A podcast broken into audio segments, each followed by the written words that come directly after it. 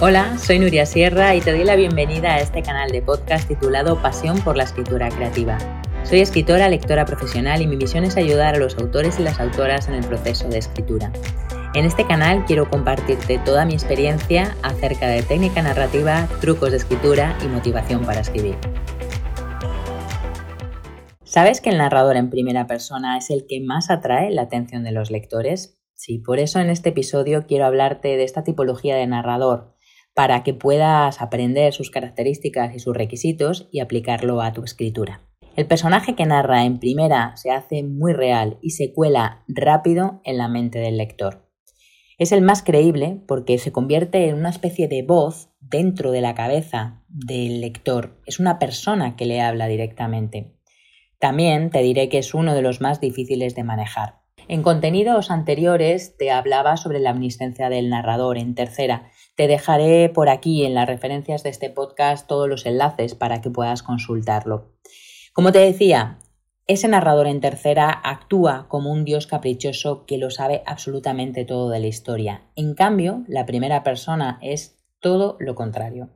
Es muy utilizado en la literatura actual y se trata de un personaje principal de la historia hablando de sí mismo como eje de la narración. Es importante que tengas en cuenta una serie de características, de requisitos para que este narrador sea creíble y atrape la atención del lector. El primer requisito es que tendrás que tener muy en cuenta qué información puede o no puede manejar tu protagonista en primera, porque no puede saber lo que piensan el resto de los personajes, lo que han hecho o lo que sienten, a no ser que ellos se lo hayan contado explícitamente.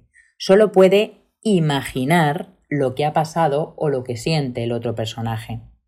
No es posible que tenga tampoco el don de la ubicuidad, aunque a lo mejor tiene superpoderes. Luego, no podrá estar en todas partes y solo podrá contar desde su punto de vista lo que le ha pasado directamente. Es importante que juegues con la retención de la información, mantener la tensión tratando de revelar la información a medida que el personaje la va averiguando. La segunda característica de este narrador es que tu personaje en primera tiene que hablar como el personaje. Según la historia que quieras contar y el efecto que quieras conseguir en el lector, ya sea empatía, rechazo, complicidad, admiración, así debes construir a este personaje narrador. Tiene que tener una forma de expresarse concreta, de acuerdo con su carácter, su edad, su procedencia, su estrato social, su formación, etc. La tercera característica es que la voz del autor no es la voz del narrador en primera. Sobre este tema del autor no es el narrador, el narrador no es el autor, también tengo algún contenido relacionado que te pondré por aquí los enlaces en este podcast. Como te decía, la voz del autor no es la voz del narrador en primera. Tiene un punto de vista de los hechos limitado y subjetivo. El lector siempre vivirá la historia a través de sus ojos, sus opiniones, sus pensamientos y emociones. Pero ese personaje tiene que tener vida propia y coherencia. No es el punto de vista del autor. Ojo, mucho ojo, que a veces puede llegar a confundirse. Y el cuarto requisito, la cuarta característica, es que el narrador en primera persona suele narrar su historia en tiempo pasado. Esa distancia temporal le permite tener todos los datos de los acontecimientos que cuenta. La historia, por tanto, ya ha finalizado y el narrador sabe todo lo que ha pasado. A veces esa distancia se come parte de la tensión de la narración, y si se trata de una novela de acción o suspense, el lector sabe que el narrador ha sobrevivido a todo lo narrado porque lo está contando. En este último caso, para mantener la tensión puedes hacer tres cosas. La primera, puedes usar el tiempo presente en la narración, aunque resulte un poco chocante y difícil de construir. La segunda cosa que puedes hacer es que el narrador deje su historia escrita en primera persona y sea una segunda persona quien la lea.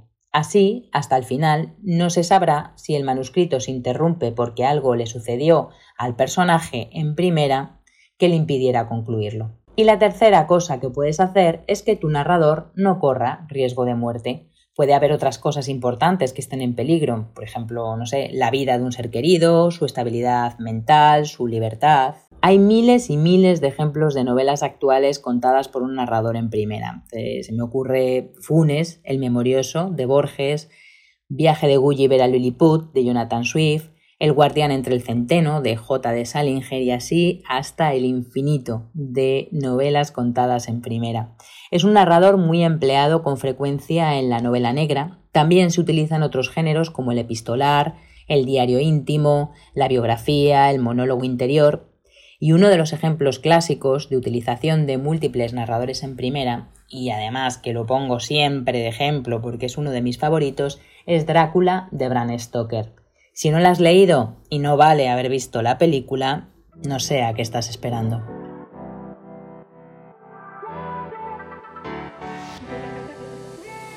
Y hasta aquí el podcast con las características principales del narrador en primera. Espero que te haya gustado y si es así, me encantará que lo compartas con quien creas que le puede interesar. No olvides suscribirte a mi canal de podcast Pasión por la Escritura Creativa que encontrarás en iVoox, Spotify, Google Podcast y Apple Podcast. Tienes mucho más contenido en mi página web nuriasierra.com y en mis canales sociales. Muchísimas gracias por escucharlo y hasta el próximo episodio.